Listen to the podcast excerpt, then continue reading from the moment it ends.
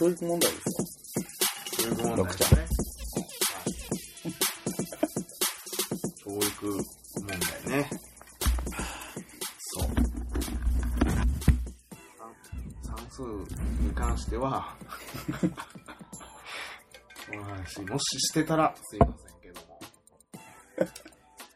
そう足し算、引き算、掛け算、割り算を、僕はですけど、はい。そこまで教えて、この先もし、あなたがもっと算数、算数算数って言ってたけど、実は数学っていうのがあって、はいはいは数字の学問やねんけい。ど、うんうんうん。そういうのがあんねんけど、とか言ってうん。そこを行きたいって言うんであれば、うん教えるけど、ここで別にいいですよって言うんであれば、うん。他の学問に時間を割くこともできますんで、はい。決めるのはあなたですけはい。ど、いうスタンスでいいと思うんですよね。素晴らしい。うん素晴らしいじゃないですそうなんです。まあ僕が学校作るなら、か。はい。ドラゴンクエスト。言ったかな、これ。そうそう。そうなんです。そういうスタンスではい。学校を作りたいんですけども、学校を作りましょうよ。作りましょう。うん。奥さん、学校の先生になったら多分めっちゃいい先生になると思いますよ。ほんまですか、うん。おいとか言って、うん。早く帰れよって、俺も帰るから、つって。そうそう。早く帰りたいから、うん。今日サッカー見るからとか言って。ユニエスタみたいな。そうなんですよね。うんでもほんま、あーいや、なんかあのーはい教育の話とかはい。で言ったらまたなんかこう語っちゃう感じなんですけど、まあでも、語った方がいいですよ。そういう場ですから。そ のそのために発信してますか？あのーはいえっと、昔、あの今僕らが、あの、小学校とか、ら。はい。義務教育とか、中学校であの制服着てとか、はい。あのスタイルが出来上がったんで、うん。明治以降らしいんですよ。あ、そうなんや。そう。で、その時にできたやり方みたいなのを今もずっとやってるらしくて、うん。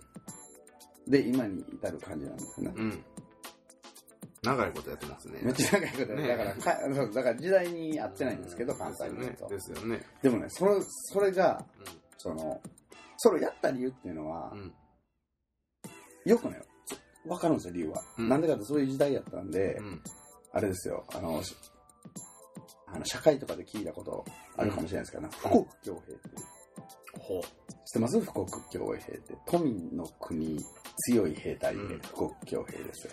軍国主義やった時の考え方ですか？あのー、あの、もともと、あれじゃないですか、あの、江戸時代から明治に変わる時って、あの、日本に対して敵国がうん。攻めてきたのに対しての、あのー自分たちを守るっていうのもそうやし、うん。まあ言ったらこう、世界に出る一つのうん。きっかけやったわけじゃないですか。はい。で、その時に、あの、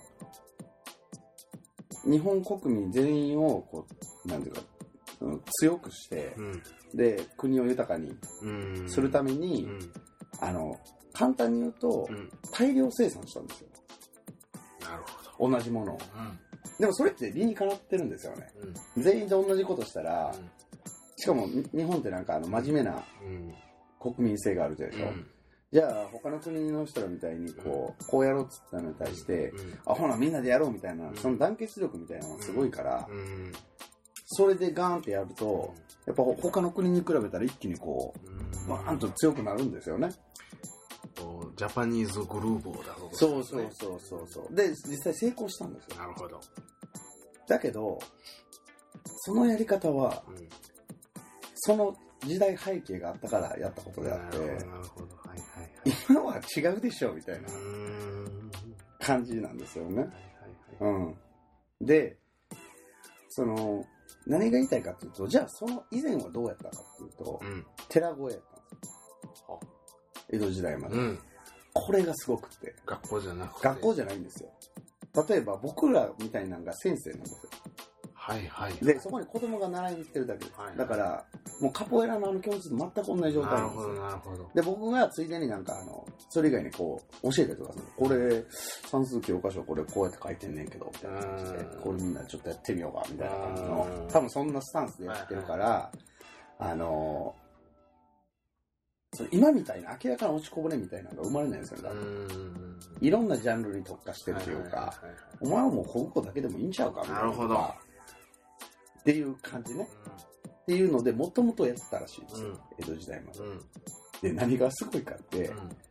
それ、その時に、もともと外国が日本に来たわけ、外国が攻めてきたわけじゃないですか。で、その日本のその教育システムを見て、すげえってなったらしいんですよ。ドイツみたいやってなったのかで、その寺子屋のシステムを見て。で、ヨーロッパがそれを今や真似して、僕らはその昔、その人らがやってたことをやってる、ずれてるんですよ。後から追っかけていってる形になってるらしくって、今。な。うん。だから、あのーそういう教育が、例えばヨーロッパでもね、北欧の方とかやったらすごく優れてるとかうん言われてますけど、うんそこらの人らのそのモデルっていうのは寺子屋うん。がモデルで、はい。それを前たら、その、そのスタイルがもう教育のスタイルなんうですよ。ん。本来の教育っていうのが、はい。その寺子屋やったけど、その時代背景で、その、こう、こう、こう、こうでこうしなさいみたいなのまあまあ、をする必大量生産的な感じ必要があったんですね。そう。うん。その、国全体の流れとして。はいうんで、それによってもちろん、なんか平均って言われる平均値みたいなのが絶対上がってるんですよ。なるほど、なるほど。でもね、面白いのが平均って、何かの物差しでの平均でしょ？そうです。その物差しはじゃあ誰が決めてんのって言ったら、めっちゃ微妙な話なんですよ。僕とかが決めた物差しとかやったらちょっと、あれ？みたいな。そうそうそうそう。しょうもなみたいな。そうそう。いや、そうなんです、ほんまに。だからその物差しの中での平均値なんで、それがさっき言ったように、あの、実用的なのかどうかっていうのは関係ないんですよね。だって点数取れるかどうかが問題なんですかそうですね。ええやつやけど、ええやつ多いけど、おもんないやつ多いなっていう、うんうん。やと思いますね。うんだから、まあ、そのね、前提がちょっともうどうしようもないなっていう。あなるほど。じゃあ、だからもう、やるしかないですよ、奥さん。変わる、変わらないといけないということは、はっきりしちゃうという感じですね。まあそりゃそうでしょう。か、もうそのまま沈没するかどっちかですよね。いやー、ちょっと沈没嫌ですね。避けたいですね、そればっかりは。やっぱじゃあ、あれっすね、その、なんか、こうなったらいいなっていうことで、なんか、ヒロンボを作りたいとか、はい。いうふうに思ってたんですけど、はい。ほんまになるかもわからないですね。そうですよん。なんか、でも、いいんじゃないですか、そろそろ僕らももう40手前やし、そうっすね。10年ぐらいかけて50歳ぐらいになった時には、なんかそういう、ムツゴロウかって。はいはい、そうそう。ドラゴンクエスト作りましょうよ作り。ましょうか。うん。ドラゴンクエストね。あの、賛同して応援してくれる人がいたら、ぜひ一緒に、そうですね。はい、募ってくれ。みんな集まってくれたら。ね。これはいいですよ。うん。まあそうですね。でも、そっちの方が多分、豊かやと思うんですけどね。間違いないですねね。うんうんいや、それでね、結局、じゃあ、何が、うん。そう、今までのやり方やったらやばいかっていうと、うん。AI なんですよ。んだから、人工知能の AI。そう、だから簡単に言うと、富国強兵でうん、人間の、うん。まあ大量生産ですから、うん。同じことをできる人間がいっぱいいた方が大量に作れるじゃないですか。はいで、でもそれって何かっていうと、簡単に言うと、あの、作業なんですよ。うん。計算ドリルみたいな。うん。計算ドリルを大量に高速にできた人がうん。偉いっていう物差しなんうん。ですよね。ほんならそれの高速計算できて、要は大量になんか物を作れるとか、うん。例えば、あの、アメリカ人やったら、1時間に10個しか作られへんけど、日本人やったら1時間に1000個作れるみたいな、いう話。で競争してるわけじゃないですか。うん。だけど、物が飽和したりとか、うん。あと AI ができたら、うん。コンピューターが計算しだすでしょ、はいはい。じゃあその人間が計算する必要なくなるじゃないですか。はい。計算しかできへん人間大量に作っても無駄じゃないですか。ね。コンピューター1台あったらそう、一台やったら済む話になっちゃうんで。そうですね。はい。やばいですね。そうでしょ？暇人がすごく増えるじそうそうそう、全然それはいいんですけど。でも、おもろいのが僕思うんですけど、それで暇人めっちゃ増えたら今度暇人の中でなんか価値が創出されて、まはいはいた。で、その、また違う社会が出来上がるのかなとかも思ってはい。るうんし、どっちにしても面白いかなとも思うんですけど、うんやっぱでも、結局は人間のエネルギーがもの言う時代になってきますね。そうですよね、うん結局ね。うん。そうですね。コンピューターにできることができても仕方がないですからね。だって、あのー例えば昔やったらね、うん。あの、数字とかで、僕で数字で一番関わってるので言うと、うん。あの、確定申告なんですよ。ほ具体的なところに落とし込んできましたよ。はい。確定申告。で、うんこれ、昔の人らって手で帳簿つけてたんですよ。はいはいはい。別に毎日の売り上げとか、うんその、うん使った、経費とかね、うん全部書いて、で、それ全部こう、電卓で計算してたわけじゃないですか。はい。で、それと膨大な時間がかかるでしょ。うんってことは、それを計算する人が一人必要やったんですよ。なるほでも今、ど。うん。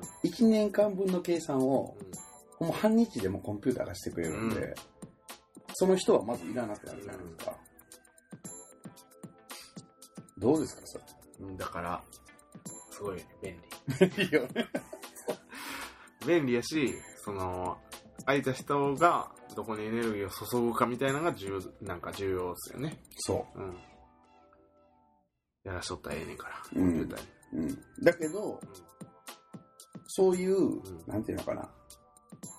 これやりなさいって言われたことしかできないうん人にとってはもう最悪なん最ですよ。悪っすよね。うん。う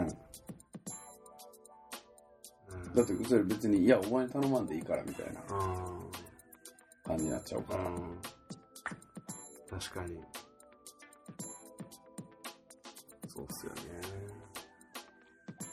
その、だから、そっちを憂いてるわけですね。そうどっちかっつったら。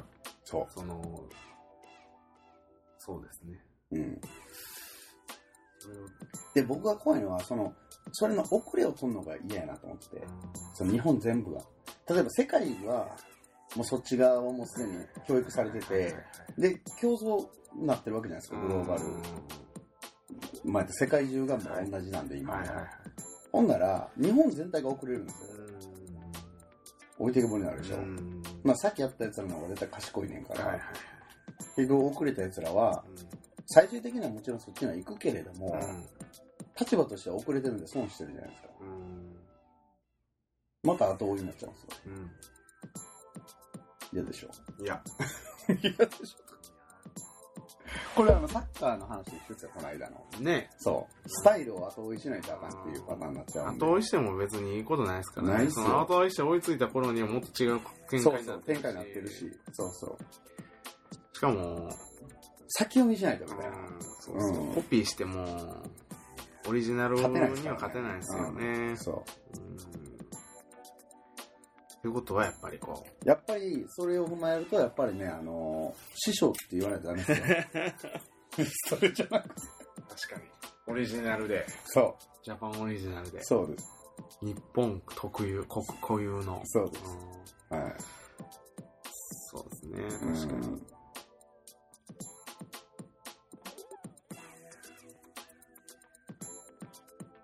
なんかでも、この間、うん。その、ヒロンボ作るっていうことを、こう、話 を、はよくするというか、よく考えるんですけど、うん。この間、あの、僕ら琵琶湖旅行行ったじゃないですか。あ、いた。ね。その話もあったやん。うん。忘れてました。今思い出した、キロンボで。キロンボって、あの、ご存知ない方のためにちょっと説明させていただきますけども、ポルトガル語なんですけども、はい。あのーど、えー、カポエリスタがカポエラしてたらこう、あー奴隷が、うんまあカポエラをこう、やってたわけなんですけども、その奴隷がこう、奴隷主のところからパッと脱し脱走して、うんうんうん。で、みんなでその、脱走した人間たちがこう、か秘密基地みたいなのを作って、こうんうんうんう、コミュニティを作り出したんですけども、うんうんうんそれがまあ、その集落がキロンボっていうんですよね。隠れ村。村、隠れ集落。がキロンボっていうんですけど、うんうんまあ僕らは別に隠れる必要ないんですけど、せっかく触れてないから。てか、どっちかって言ったらもう、表で話してしまアウアってるから。ウトプットしてるからね、だいぶ発信してるからね。そうそうそうそう。そう。まあその、精神的な意味でのキロンボ。はい。うん、その、あんまりその、社会の奴隷にはい。なるんじゃないぞという意味で、その、キロンボって言ってるんですけど、そういうのを作るにあたって、その、この間旅行行った時の、うんそのあの、自由度、はい。あそこのはい施設の、はい。ああいう感じでうん。やったら、うんその、僕らまた行きたいと思うわけじゃないですか、あそこに。思う。そういうのでやったら、キロンボみたいなのが商売になるっていう。いや、なるでしょ。ね。うん。商売っていうか、だからその社会ができるんじゃないですか。商売とかいうレベルじゃないと思いますよ。ああ、そうですね。はい、社会、文化になりますね。そうです、文化になります。はい確かに。うん。どういうふうに、こう、いいものじゃないですか、あれは。はいでも、その、そんなに知られてないというか、うん。あれ自体が。うんうんうんうん知られてないからいいのかもわからないですけどね、うん。そんなみんながいっぱいいたら、うん。あの成り立たないのかもわからないですけども、でも、あの、そうなるよ、多分、時代的には。あの、例えば、ああの、あれでじゃないですか。あの、アメリカとかやったら、あの、同州制ってあるでしょ。同州って同じ州っていうことです州ごとに、か、うんうんうん。あの、あの、え、アメリカが同州制じゃない日本に同州制を持ち込もうと思ってるじゃないですか。てか、橋本さんとか言ってたじゃないですか。うん要は、州ごとにも法律が変わるんですよ。はいはいはいはい。アメリカも実際そうじゃないですか。うん州ごとに法律があるでしょ。うんうんで、日本でもその州ごとに法律を変えて、うんで、その特化するん、させるんですよね。だから、うんそこに、うんその世界観に合った人たちが集まるみたいな。なるほど。うん。ほんなら、あっちの州では、うんこれはあかんけど、こっちでは OK っうんていう、そのことがいっぱいできてくるでしょ？うん向こうでは、こっちではあかんけど、向こうやったら OK とか。うんで、好きなとこを選んでいけるようになる。はいはいはいはい。ほんなら自分が、その、行きたい世界を選べるじゃないですか。うんそれ自体がそういうことなんじゃないですか。そっちの方がよりエネルギッシュに生きれますもんね。そうそう絶対ねそう選んだ、選べるっていうそうので、行きたいところに行くっていうのが、まあ、エネルギッシュな行動ですからね、うんまずね、うんいや、でもほんまそうっすね。うん。だから、もっと広い話なんですね、じゃあね、そのキロンボって僕らだけの話じゃなくて、うん。うんそうなってくると。そうですよ。でもまずは僕らから、みたいな感じですね。そうですねあ。何しましょうか。やっぱどっか田舎に土地を何しましょうかとか言って。買って、でもあれでしょ。あのー一番必要なんて、あの今の時代って言ったら、あれでしょ、エネルギーでしょ。ああ、そうっすね。だからエネルギーの、あれですよ、もう新しいエネルギー作る、作れるやつひ一人来てもらって、そんな、うん、そうですね。だから、ああいつらはどうやってあのエネルギーを発生さいせてるのみたいな。やいやいや、こんなことを、こんな大きい声で話していいんですか？でもあの、誰やったかな？アメリカ、前も言ったかもしれんけど、アメリカで14歳から15歳ぐらいの子供が、あの、永久期間作ってたでしょ ?YouTube とかでアップされてたけど。セセルがやばいぞみたいなことを言ってるコースか？そうそう。そ うあいつらはろくなことしてへんぞ。だって、あの、エネルギーが誰かにその管理されてるから、うんそこ止められたらどうしようもないでしょはいほんなら、あの、原始的な生活するしかなくないじゃないですか。はいで、原始的な生活でいいっていう人たちが集まればう、んそれはそれでいいんですけど、ね僕は嫌なんで。僕も。でしょ？だってもう、その進化した人間をさ、もう一回退化させるって結構ありえへんやん。だけど問題なのは、その多分その、権利を取られてることなんですよ。うん。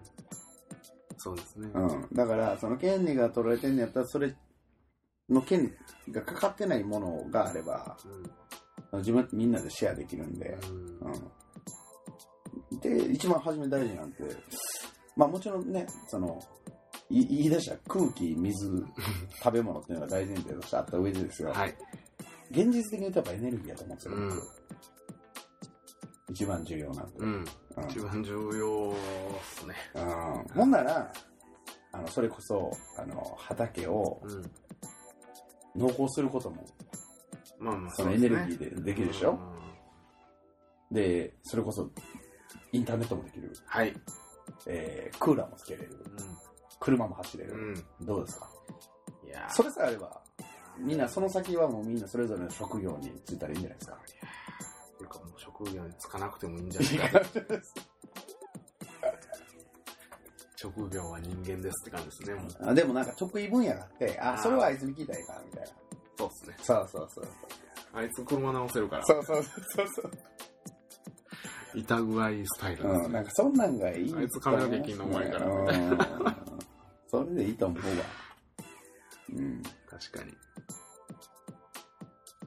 うーんで、なんか、そんな中でもなんか、そう、賢い皿はなんか、その、その、発明する専門やから、うんあいつはもう、あのー発明家やから、みたいな感じで、うんずっとほっといてくれ、みたいな感じで、バカなことしても、みたいな。うん。うん。決して笑う。みたいな、ね。そうそうそうで、やばい、あいつやばいの作ったで、みたいな感じになって、で、それをまたみんなでこうシェアしてみたいいない感じでじゃないで、すか。うん、まあ理想的ですよね。じゃあ、モリッキーにちょっと帰ってきてもらわないとダメですね、うん早急に。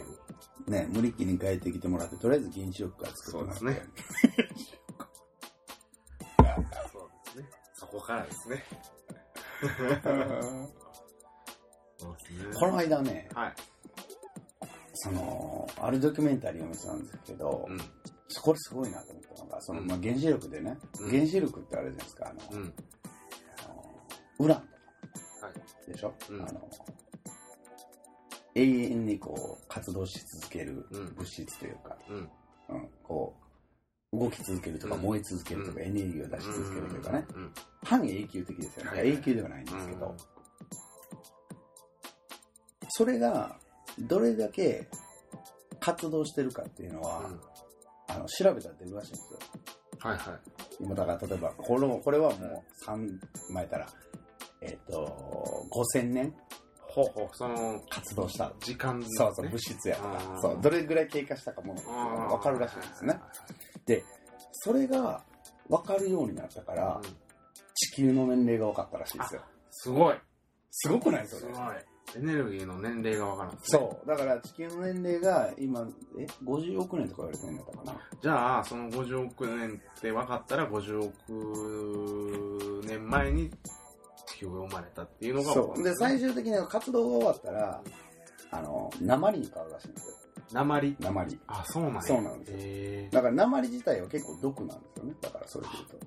そうなんやそうなんですよ。でも昔、その鉛を普通にあの水道管とかに使われてたらしくって。ああ、まずいですそうそうそうそう。だからそれはやめようって言ってやったなったんですけど、でも、その活動が終わったらその形になる。でも、その、それを逆算して、逆算することで地球の年齢が分かったって、うん。すげえなと思うんそうってですね、でも、それって、すごいことやけれども、ちゃんと説明聞いたら誰でもわかること。じゃないですか。うん。そういうのを、なんかちゃんと学校で教えたらいいのになと思って、うん。うん。まずいんかな？こういうこと教えたら、みたいな。まずいかもわからないですね。僕らの想像できない話ですけど、うん。そこから先ははい。あーなんか、ちょっと、あれなんですけど、話が、それで思い出したんですけど、また来た。うんあの、手塚治虫って知ってます？知ってますよ。漫画家の人、はい、知ってます、知ってます。手伝ったもん。そうです。